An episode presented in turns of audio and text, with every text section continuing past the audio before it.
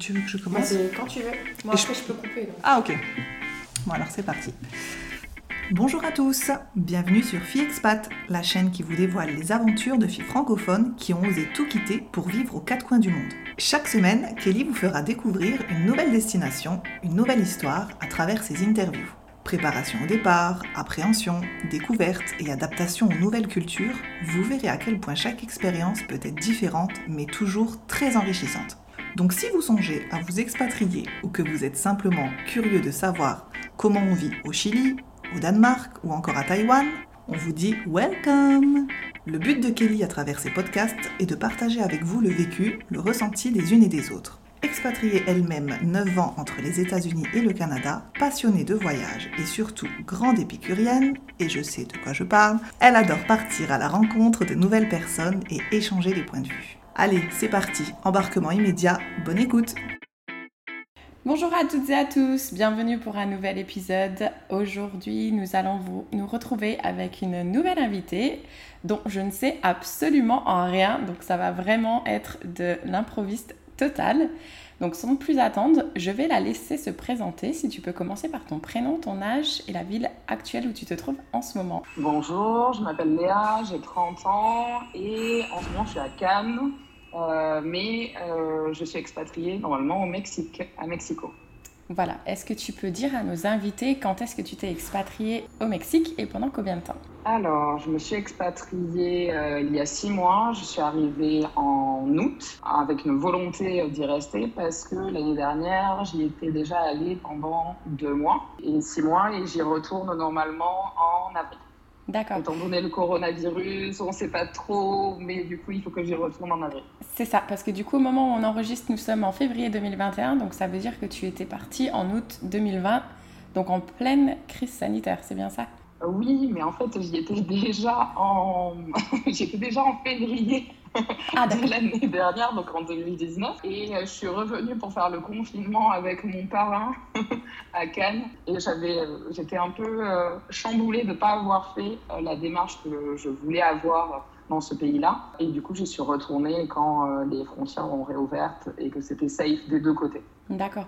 Donc quand tu es partie en février, est-ce que tu étais partie déjà dans le but de t'expatrier ou tu étais juste partie pour un voyage au départ? Alors en fait, euh, mon voyage en février, c'est... Euh, je devais aller aux Philippines avec euh, ma meilleure amie. D'accord. et à ce moment-là, les Philippines en février, ça commence à fermer, étant donné que la Chine ferme. Enfin, les Philippines ferment, tout, tout ferme tout autour de la Chine. La, Chine ferme et j'ai les boules de ne pas, de pas partir. Et du coup, je me dis, bon, sur le globe, pour le, pour le moment, c'est plutôt sur l'Asie. Et à ce moment-là, on ne pensait pas que ça serait aussi gros. Donc j'ai eu un acte super inconscient, disons-le. Euh, et je me suis dit, ça fait trois ans que je veux retourner au Mexique parce que j'ai déjà une histoire avec le Mexique personnellement. Et je dis, bon, ben, je change mon billet et je vais au Mexique. D'accord. Donc, non, je partais pas pour m'expatrier là-bas. Tu partais en vacances. Euh, je te rassure, tu n'es pas la seule qui a fait un acte. Hein. Moi, en février, je suis partie au Panama et quand je voyais les gens porter le masque dans l'avion, je rigolais. Donc, euh, maintenant, quand j'y repense. mais bon, on faisait avec les informations qu'on avait au moment, donc voilà. oui, mais pas cool quand même. Non, pas cool, mais en bon. y repensant. Mhm. Pas cool. Mais en même temps, très drôle de revenir en pleine pandémie. Enfin, très drôle. En pleine pandémie euh, mondiale, c'est-à-dire que je suis revenue, je crois, euh, quatre jours après l'annonce de, euh, de, notre président Macron, où il fermait du coup les frontières. Et en fait, de voir tous ces aéroports complètement fermés avec personne, désert. Mais du coup, ouais, tu disais, euh, du coup, on va qu'on parle de février. Tu disais que tu avais déjà eu une histoire avec le Mexique. Est-ce que tu peux nous en dire plus? Alors, euh, je pense que j'avais envie de faire la boucle. En fait, il y a sept ans, euh, j'ai rencontré pendant le festival de Cannes. Je suis très cinéphile et j'ai fait beaucoup de festivals de Cannes. Je rencontre des Mexicains dans la file pour voir le dernier jeu de Roski. Et ils me demandent où il faut aller par rapport à leur accréditation. Et en fait, on parle. Et en fait, la relation s'est continuée. Où, euh, du coup, euh, bah, j'ai eu une aventure avec un et un autre resté après le festival pour faire un road trip. D'accord. Et il m'avait demandé s'il pouvait, euh, si on pouvait se rencontrer à Paris pour que je lui montre Paris et qu'il y ait quelqu'un qui l'accompagne pendant son road trip français. Et en fait, quand il est arrivé de, de Madrid, euh, il avait un cocard, il s'était fait agresser. Et en fait, on a passé tout son road trip parisien dans des hôpitaux à faire des radios. Euh, oh, parce que je l'aide à traduire, etc.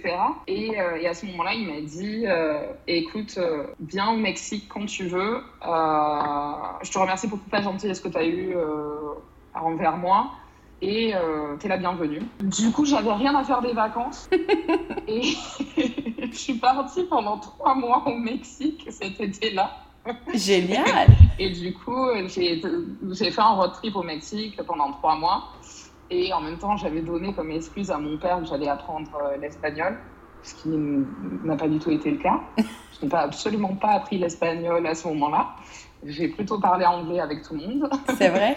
qui n'est pas bien, mais euh, je me rattrape maintenant. Oui, oui, c'est vrai, oui. et, euh, et, donc, du coup, euh, oui, j'avais déjà vécu. Et ce qui était très drôle, c'est que mes amis, il y a 7 ans, pensaient que j'allais jamais rentrer du Mexique. Tu faisais quoi comme étude J'étais en licence de droit et sciences politiques à Lyon 3 et j'avais du mal à valider le droit. et du coup, mes potes ont cru, parce que je faisais que dire que c'était merveilleux, que j'allais y rester et que j'allais pas rentrer. Tant et si bien que mon père aussi a cru que je n'allais pas rentrer. Au bout de 90 jours, si t'es pas marié, t'es obligé de rentrer, non Au bout de 6 mois. Mmh. Ouais, 120 jours. Au bout de 120 jours. Ok. Si t'es pas marié ou si tu sors pas juste pour 24 heures du pays, tu peux aller au Guatemala, tu peux aller euh, dans des pays juste limitrophes et euh, re-rentrer, ils te redonnent un visa de 6 mois de tourisme. Ok. Et toi, bon, je vais poser une question un peu personnelle, mais du coup, est-ce que tu avais une histoire avec cet homme ou c'était juste vraiment ami-ami euh, et et tu voyageais euh, à travers le Mexique? Non, j'ai eu ensuite une histoire euh, personnelle avec cet homme. D'accord. Ce qui n'était pas du tout envisagé parce que c'était pas du tout la personne avec qui euh, j'ai eu une soirée mhm. à Cannes. mais en fait, au début, on était amis et, et ensuite, bah, de fil en aiguille, on est sortis ensemble. Mhm. Et quand je suis repartie, ça s'est arrêté parce qu'il bah, n'y avait pas lieu d'être. C'était un amour de vacances. Mhm. Et aujourd'hui, on est amis et euh, c'est une personne qui est importante pour moi au Mexique. On se voit, etc. Il n'y a pas de problème. Ah, génial. Du coup, toi, tu, tu es rentrée et puis ensuite, qu'est-ce qui s'est passé? Je suis rentrée, j'ai continué euh, mes études. L'année d'après, euh, j'ai vécu ma première expatriation à Barcelone. Et après, je, suis rentrée en France. J'ai continué mes études et j'ai fait quatre année euh, à la fin de mes études à Paris, en agence de, de communication, euh, de publicité euh, ou dans des labels de musique. Et en août 2019, ma réflexion de m'expatrier est revenue parce que justement, je voulais partir. je demandais une, une rupture à l'amiable avec mon entreprise. J'avais plus envie de travailler pour eux. Mhm. Et en même temps, mon père venait de décéder six mois auparavant. Oh, désolé, ouais. Non, mais bon, je pense que ça fait partie, ça fait partie des choses pourquoi je me suis réexpatriée. Mhm. Parce que mon papa était malade pendant trois ans. Il a eu un cancer très, très difficile. Et pendant trois ans, je me suis empêchée de voyager, euh, ce qui n'était pas le cas avant. D'accord. Et je crois que en fait, mon expatriation, c'est un peu bouclé le fait que je me suis empêchée de voyager mhm. et que je me suis empêchée d'aller loin de, euh, de, mon père. Mhm. Euh, pour être là, euh, pour, enfin voilà, tout simplement pour être là, pour l'accompagner, etc. Donc ça se termine fin août, mon, mon contrat. Mhm. J'arrive à voir ce que je veux. Super. ça a été une grande bataille c'était une grande bataille parce que ça a été un peu difficile. Je pense que la gestion euh, du deuil en entreprise, euh, ça dépend des personnes qu'on rencontre en face de soi. Euh, d'autant plus que j'étais, enfin, j'étais jeune d'un certain côté, j'avais 28 ans. Mais du coup, je pars avec son meilleur ami, le meilleur ami de mon père, en Jordanie pour 15 jours. Et ça faisait ans, donc au début de, sa maladie, que je voulais euh, aller m'expatrier en Belgique. D'accord. J'ai eu un coup de cœur pour Bruxelles. Euh, je trouvais que euh, la façon dont ils travaillaient était bien meilleure. Je trouvais que les agences étaient bien meilleures. Et donc, je reviens de Jordanie et je prends de suite en avion et je vais à Bruxelles et je, je visite des appartements. D'accord. Et là, je me dis, bah, j'ai envie d'habiter là. Je, j'ai plus envie d'habiter à Paris. j'ai envie de faire une pause dans ma vie et, et, une pause de mes amis, une pause de ma carrière, une pause de Paris, une pause de mhm. tout ça. Et je sens bien cette ville et je fonctionne beaucoup à l'instinct. C'est-à-dire que toutes les villes où je suis allée, parce que j'ai beaucoup voyagé et j'ai beaucoup été dans des villes euh, différentes pour mes études. Quand je suis arrivée à Bruxelles, j'ai eu des papillons dans le ventre et je me suis dit, You're my girl. t'ai choisi, tu me choisis. Ah, c'est top. Faisons quelque chose ensemble. C'est top. C'est top en plus d'être dans un moment si difficile de la vie et de ressentir ça quelque part euh, qui est assez proche et, super accessible. C'est top, quoi. C'était génial. Il y avait tout qui était parfait. La ville me plaisait. Apparemment, je plaisais à la ville. C'est ce que je me suis dit. et surtout, c'était à une heure et demie de Paris. À être proche de, de, de mes amis. Si je voulais aller les voir, c'est une heure et demie de, de, mhm. de train. Euh, si j'avais du free sur Paris, je pouvais y aller. Et euh, je pouvais en même temps prendre ma pause pour moi euh, et faire mon travail toute seule. Super. Mais du coup, tu avais quand même des affaires à Paris Tu avais des choses à Paris Est-ce que tu as tout. Ou tu n'avais plus rien à ce moment? J'avais mes affaires à. J'avais mes affaires à Paris. Mhm. On les laisse à Paris. Vraiment, j'avais mes affaires à Paris. Au bout de 4 ans, ça a beaucoup d'affaires. On ne s'en rend pas compte, mais on accumule quand même vraiment énormément. ah oui, beaucoup trop d'ailleurs. Euh, beaucoup, beaucoup, beaucoup. Euh, et en fait, ce qui s'est passé, c'est que comme j'avais été en agence de pub, j'avais euh, le numéro d'une personne qui faisait tous les, les montages et les démontages des événements. Donc j'avais une personne qui pouvait me déménager. Parfait. Donc euh, je, l'ai contacté et euh, je suis partie avec euh, mes affaires à Bruxelles. J'ai trouvé un coloc pour ma coloc quand même, enfin voilà. Mhm. Et là, je pense que c'est dans le thème de l'expatriation sur mes deux, deux parties d'expat en un an, parce que finalement en un an j'ai changé de pays. Mhm. j'ai changé de, trois, de deux pays, vu que mhm. je suis partie de France je suis allée en Belgique et de Belgique, euh, de, Belgique, je suis partie en, au Mexique. La Belgique, c'était pour moi le temps de finir mon deuil. Je pense que c'est le Mexique qui m'a donné la claque pour, euh, pour passer à autre chose.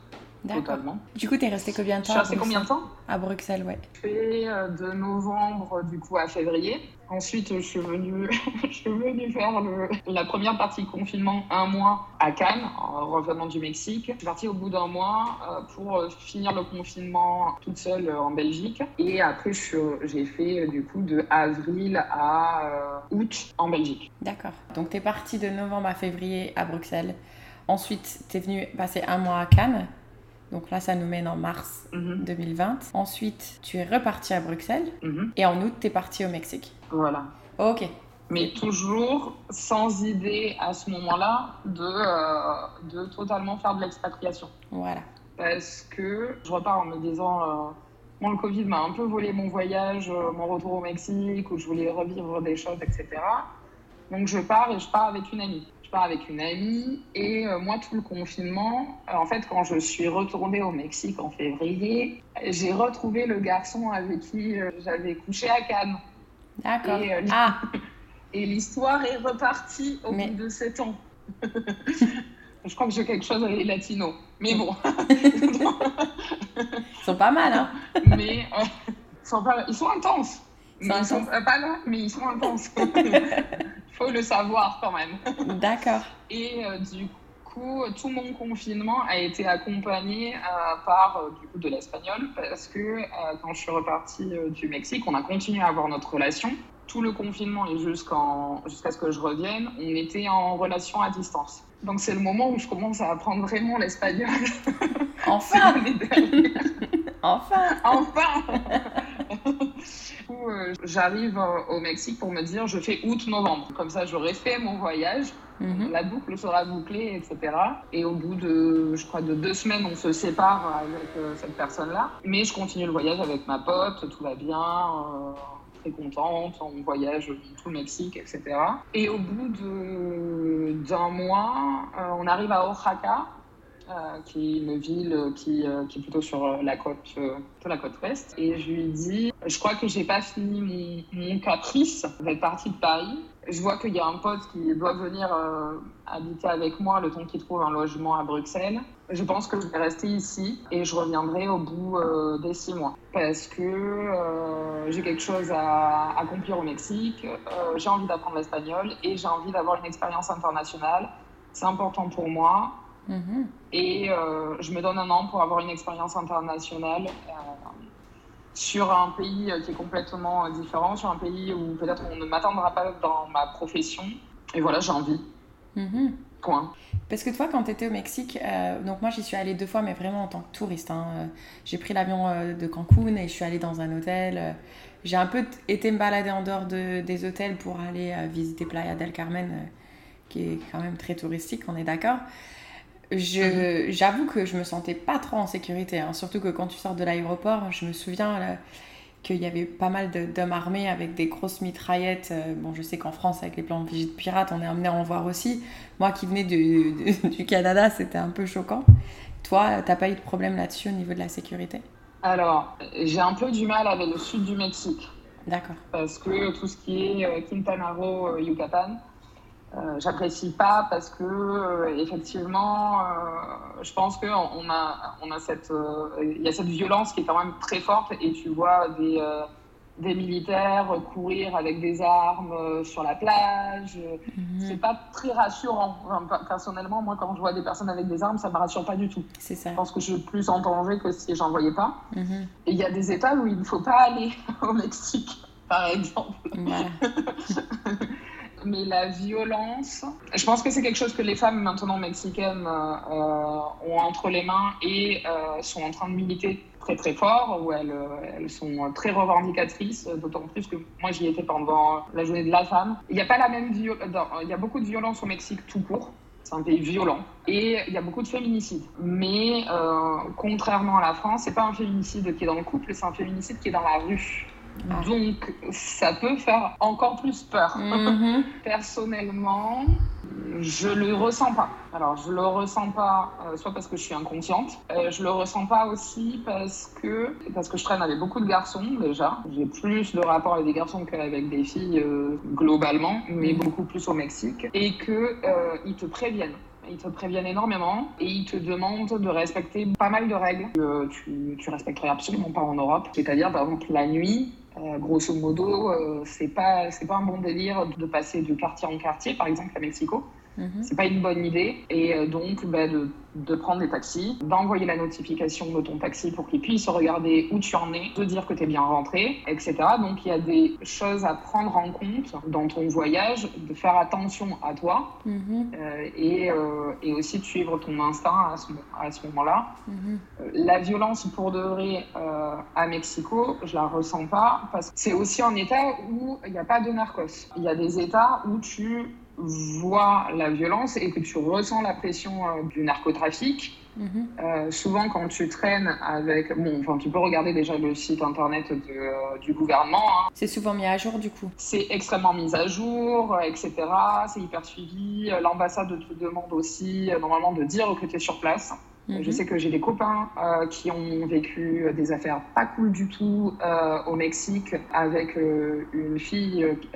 enfin, il y avait quelqu'un qui, qui, avait ramené une fille dans le Airbnb alors que leur propriétaire leur avait dit qu'il fallait pas faire de soirée et surtout pas ramener de personnes et que cette fille s'est coupé le doigt devant eux et ensuite a essayé de leur extorquer de l'argent. Ça peut monter graduellement, très très rapidement. Il peut avoir des arnaques, il peut avoir beaucoup de choses, etc.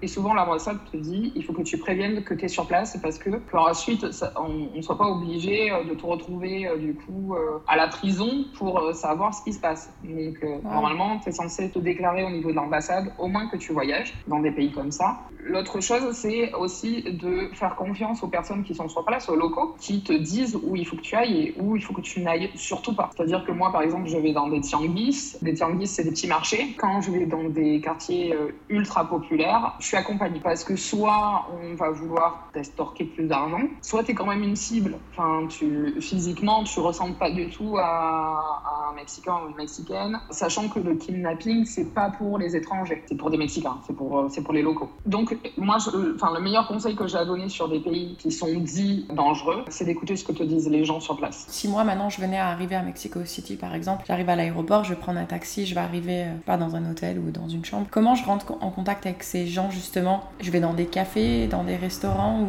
Et imaginons hors Covid, hein, parce que bon, le contexte est hmm. trop particulier, mais en contexte normal. Alors, moi, déjà, je, prends souvent un Airbnb. Donc, mhm. euh, quand tu prends un Airbnb, tu as déjà un contact avec une personne sur place. D'accord. C'est des gens qui sont extrêmement accueillants, donc qui ne, te, euh, qui ne rechigneront pas de, répondre à tes messages, à tes questions, etc. Normalement, euh, c'est quand même ça. Et donc, du coup, comme j'habite dans un Airbnb, j'habite dans un immeuble. Et donc, du coup, il y a des voisins, tu peux parler avec les voisins.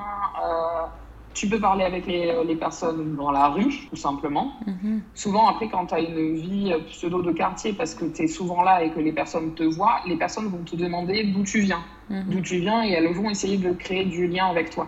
Euh, même les commerçants, euh, les commerçants à côté, etc. Et tu peux leur parler. Ensuite, bah, évidemment, hein, si tu sors, euh, si tu sors, tu vas rencontrer plein de gens. Hein. Si, tu vas dans un bar, si tu fais des soirées, tu rencontres des personnes ils s'échangent hyper rapidement les numéros. Euh, il y a un truc au Mexique, c'est qu'ils adorent Instagram, donc ils te demandent tout le temps de te suivre. Ils te demandent hyper rapidement, c'est quoi ton Insta? Ils te demandent plus, ils te demandent plus ton 06 maintenant, c'est donne-moi ton Insta. c'est donne-moi ton Insta ou donne-moi ton Facebook. Il y a un truc vraiment au Mexique, hein, moi que j'ai beaucoup vécu, c'est qu'ils sont hyper contents. Mais je pense que c'est un peu. c'est juste, si on compare à la France, les gens sont hyper contents dans les autres pays que tu sois là. c'est ça. Mais du coup, ils t'aident énormément, euh, ils veulent créer du lien avec toi, etc. Et je pense que c'est facile de créer du lien. D'accord. Ouais, parce que c'est vrai que pour ceux qui sont jamais partis de la France, euh, on entend ça sur, euh, sur, bah, sur le Mexique, mais sur les États-Unis, c'est pareil, le Canada, c'est pareil. Il y a plein de choses hyper simples. pour rencontrer des gens et d'autant plus si tu t'expatries ou que tu viens juste, ce que j'avais fait dans mon premier voyage et là dans le deuxième, c'est de prendre des cours.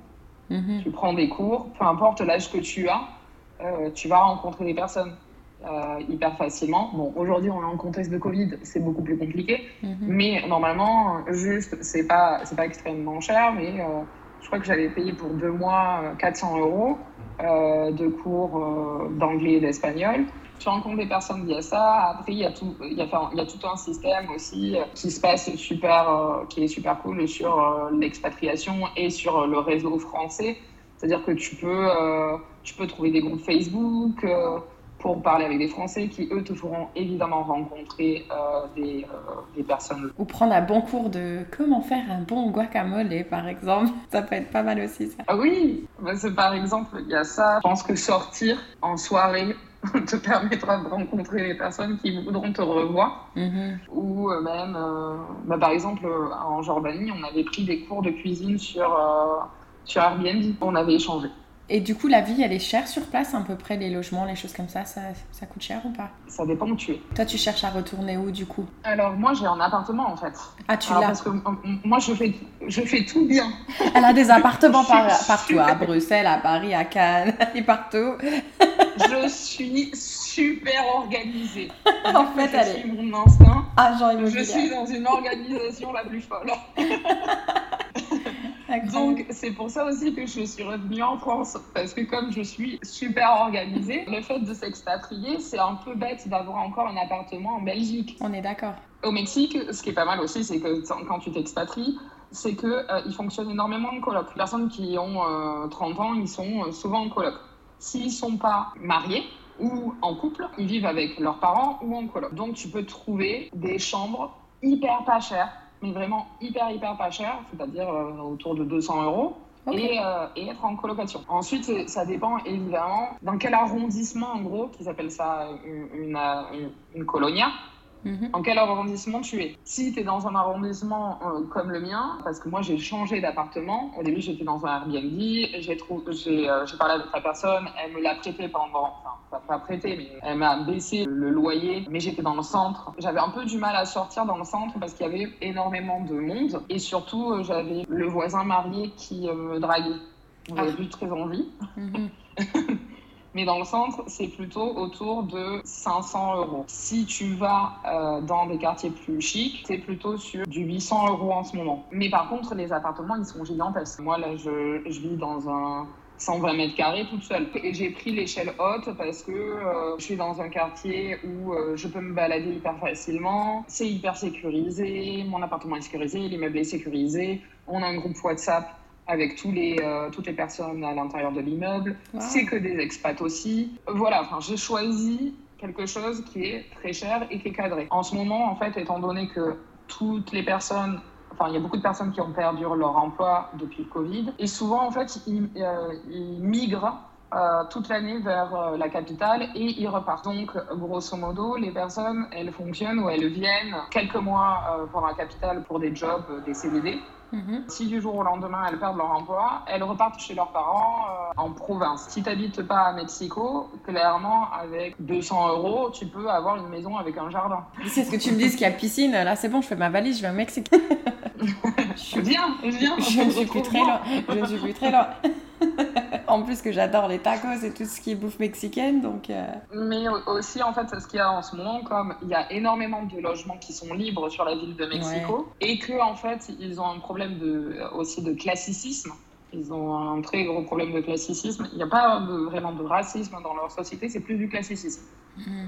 Mais qui inclut du racisme. Mais bon, ils sont racistes entre eux. D'accord. Donc, si euh, tu vas dans une agence et que tu dis que tu es française ou du moins que tu n'es pas mexicain, mexicaine, ils vont t'ouvrir plus de portes, déjà. Euh, ils vont chercher moins de garanties. Moi, j'ai pas eu besoin de garanties du tout, qui est quand même un peu scandaleux, parce qu'ils demandent des garanties énormes aux Mexicains, euh, mais aux étrangers, non. Et aujourd'hui, si tu vas dans une agence, ils vont te montrer plusieurs appartements, hein, comme fonctionne une agence. Mais ils vont te dire aussi que le prix est celui-là, mais tu peux le revoir à la baisse énormément et faire des propositions aux propriétaires. Étant donné qu'il y a trop de logements et qu'aujourd'hui euh, la demande est moindre, euh, mhm. tu peux euh, te trouver un appartement de 80 mètres carrés à, 500 euros au Mexique. Wow. Et du coup, on demande, une caution. Sur, on demande une caution, tu dois signer un bail d'une certaine durée. On te demande quand même une caution. Hein. Mhm. On te demande une caution d'un mois et euh, tu as un, bail de euh, un an. Ce qui est différent par rapport à la France, euh, c'est que tu peux pas partir du jour au lendemain. Normalement, ils vont te demander deux mois de préavis, deux mois de loyer. D'accord. Mhm.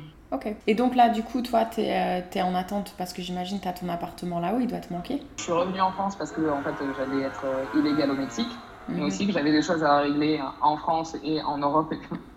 Et du coup, euh, je, vais... je vais déménager euh, ce mois-ci, tout ce qu'il y a à Bruxelles. Ah oui, ce que j'allais dire, tu euh, déménages où là? Je sais plus. je suis perdue. Alors, je récupère, je récupère toutes mes affaires de Belgique et je vais le mettre dans un appartement à Cannes qui m'appartient pour le louer en tant que location meublée. D'accord.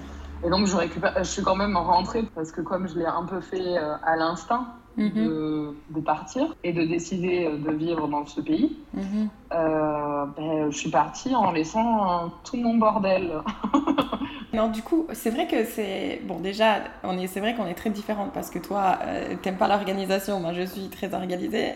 Mais en plus, parce que moi j'avais envisagé aussi de faire ça au Canada, de peut-être éventuellement sous-louer et juste le temps de savoir. Mais en fait, je me suis dit non, parce que si, si, je me garde des attaches quelque part, bah voilà, à un moment donné, je vais devoir certainement revenir, je vais devoir gérer des choses à distance. Euh, j'étais plutôt du genre à dire non, je préfère pas. Je préfère prendre mon temps avant de partir, mais régler mes choses et les mettre derrière moi, entre guillemets, en fait. Bah, y repenser, euh, tu vois, c'est la meilleure manière qui soit, c'est de se préparer. Après, euh, quand tu n'y avais pas pensé véritablement que tu allais t'expatrier, ben, ça te tombe un peu sur le... Soit tu décides décides de rester et tu trouves des moyens, sachant qu'il faut que tu fasses confiance aux personnes qui sont sur place, qui vont être dans ton appartement ou qui vont t'aider à déménager ou je ne sais quoi, soit tu rentres. Et pas que je fasse pas confiance à, à mon ami, mhm. mais c'est juste que son copain va déménager avec lui et donc au bout d'un moment, mes affaires, euh, qu'elles sortent de cet appartement, bah c'est plus possible. Il faut que ça devienne leur, euh, leur chez-soi.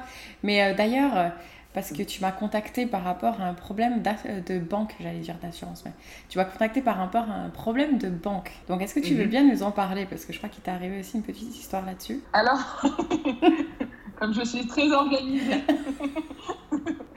et que euh, apparemment je tiens beaucoup à mes affaires, en fait, il y a quelques années, j'avais déjà ouvert un compte N26, donc euh, j'ai un compte pour l'Inter il n'y a, pas de problème. Mais euh, la dernière fois, j'avais utilisé autant les deux cartes, ma, carte de ma banque normale et ma carte N26.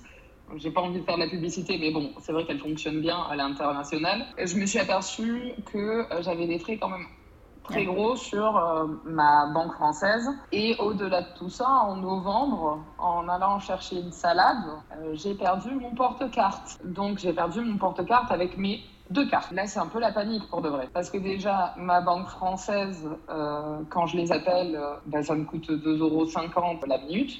Oh, punaise. Et ils ont un peu du mal tout court à me répondre euh, hyper. Ils sont pas très réactifs, mais quand on leur demande d'envoyer une carte au Mexique, ils te disent que c'est pas possible. Ce qui est aussi le cas de N26. Je l'ai fait envoyer une copine qui venait, et heureusement que c'est arrivé au moment. Tu es une sacrée belle étoile, toi. Et tes bons amis. mes amis me sauvent la peau quand même. Merci mes amis. merci tous mes potes. Je vous embrasse. Merci Chloé. Merci Michel grosso modo, ce qu'il faut faire, c'est demander à sa banque d'arrêter la carte, mhm. se la faire envoyer à son domicile, donc le domicile que tu avais auparavant, ou la faire envoyer à tes parents, etc., et que tes parents ensuite te l'envoient. ça prend quand même. Ça prend du temps. Ça prend du temps, oui. Euh, ça prend du temps, etc. Mhm. Euh, moi, dans mon cas, euh, j'ai une grande capacité à perdre mes cartes bleues. Donc, j'ai déjà vécu ce genre de péripéties la solution que j'avais, c'est que sur ma carte euh, de ma banque, je pouvais verrouiller. Donc, je verrouillais ma carte en ayant euh, peur que euh, peut-être quelqu'un essaye de, faire des paiements avec ou quoi que ce soit. Et quand je voulais, je voulais manger, je la déverrouillais. J'allais sur les applications, je me commande à manger. Et aujourd'hui, sur les applications qu'ils ont, eux, euh, qui a deux applications. Il y a Uber Eats, comme mhm. on a tous. Tu peux aussi avoir, euh, il y a une autre application, mais les deux fonctionnent. Euh, il y a Rappi aussi, et tu peux commander tes courses. Tu commandes, tu fais ton paiement, et puis après tu rebloques ta carte. Je savais pas que tu pouvais bloquer, débloquer comme ça aussi facilement, tu vois. Ah oui, maintenant il y a des options, souvent sur tes banques, sur les applications, tu peux verrouiller ta carte et déverrouiller ta carte, et ça, ça fonctionne à la minute près. Il n'y a pas de problème, tu n'as pas à attendre une heure ni quoi que ce soit. Ben, dans ce cas-là, ben, tu survis euh, mhm. le temps euh, qu'une euh, autre carte arrive. Mais du coup, on en parlait un peu en privé. Ce qui est aussi intéressant, c'est quand on arrive dans un pays d'expatriation où on sait qu'on va être là pendant quelques temps. Ouvrir une banque, c'est assez simple en général. Alors ouais, c'est assez simple de, s'ouvrir un compte seulement euh, entre Mexique et euh, la France. C'est pas les mêmes codes entre ton IBAN et euh, les codes des banques mexicaines. Ouais. Donc il faut passer soit par une banque londonienne pour faire un, virement, soit tu, tu fais des Western Union, etc. Et autant te dire que quand tu fais des transferts au Mexique, euh, aller récupérer dans, dans une épicerie 1000 euh, balles, ça craint. C'est pas une bonne idée. Ouais, non, c'est clair. Donc, en gros, là, ce que je suis en train de voir, moi personnellement, où j'ai un compte au Mexique, euh, c'est pas le problème, mais de chercher une banque plutôt internationale et une banque qui puisse me faire des transferts. Mhm. Donc, grosso modo, euh, je suis en train de m'adresser à plusieurs banques internationales pour voir si je peux ouvrir des comptes avec eux et s'ils savent faire des transferts euh, sur euh, des, banques mexicaines. Parce que du coup, il n'y a pas beaucoup de banques qui sont partout dans le monde, mais il y a une banque qui est au Mexique et qui est en France. Et donc, du coup, je suis en train de leur parler pour savoir si je peux ouvrir un compte et s'ils pourraient m'envoyer de l'argent au Mexique. Mhm. Tu veux nous la citer, cette banque, du coup? Oui, HSBC. HSBC, ah oui, ok. C'est ce que j'avais pris quand euh, je crois que je me suis expatriée en Angleterre, ouais. En plus, tu n'as pas de frais en général. Euh. Oui, par exemple, tu, tu vois, ma, ma banquière aujourd'hui, euh, elle ne peut pas m'appeler via WhatsApp. HSBC, euh, alors que ça fait un an quand même, mais en Covid, et que c'est une banque et que c'est une banque régionale. HSBC, ils te permettent de faire des visioconférences. Ah, génial. Je crois que j'ai trouvé mon match. Donc HSBC, et puis sinon, s'il y a quelqu'un qui nous écoute, parce que ton épisode il va sortir d'ici quelques jours, si quelqu'un Mhm. aurait une banque aussi à conseiller ou une expat qui est au Mexique et qui a trouvé une solution euh, aléatoire, je ne sais pas, surtout ne pas hésiter à, à m'envoyer un petit message privé et je serais ravie de le transmettre euh, à Léa. Avant que je te pose les questions de la fin, est-ce que tu aurais d'autres conseils que tu aimerais dire à ceux qui envisagent une expatriation au Mexique? N'allez pas, n'allez pas où vous pensez que vous allez être agressé, euh, dès que suivez votre instinct, hein, Mhm. euh, tout simplement. Peut-être si on y va un peu, un peu à l'arrache comme moi, prenez contact avec euh, des expats sur place. Il y a des groupes euh, facilement où vous pouvez aller même sur euh, le petit journal, un journal d'expats, euh, et euh, il y a toujours un Facebook pour chaque, pour chaque région, pour chaque pays dans lequel ils sont. Donc, euh, je pense que là, euh, vous pouvez rencontrer, euh, soit s'ils ont des collaborations avec des groupes d'expatriés, Mhm. ce, qui est- ce qui était le cas à Barcelone, et souvent juste écrire expat français et le pays, et vous en trouverez plein. Tous- tous mes potes qui sont expatriés ils font ça, et il y a toujours un groupe euh, Facebook de français pour être accompagné, parce que là, par exemple, euh, je vais ouvrir une entreprise là-bas avec un Mexicain, mais euh, j'ai besoin d'une personne qui, euh, qui a de l'expérience et qui m'aide à euh, faire des papiers, etc. Et euh, c'est mon ancien proprio Mhm. qui, qui m'accompagne, Ah, génial. qui me dit, voilà, donc vu que lui, il a 20 ans d'expérience sur place, euh, il me dit, ça fonctionne plutôt comme ça, tu devrais faire de telle façon, etc. Et de parler à pas mal de Français quand vous voulez ouvrir une entreprise ou euh, trouver de l'emploi. Mhm. Euh, il y a toujours un moyen de rencontrer des Français sur place, de les suivre, de suivre par exemple tout simplement déjà l'ambassade, le consulat, l'ambassadeur et de voir ce qu'ils font.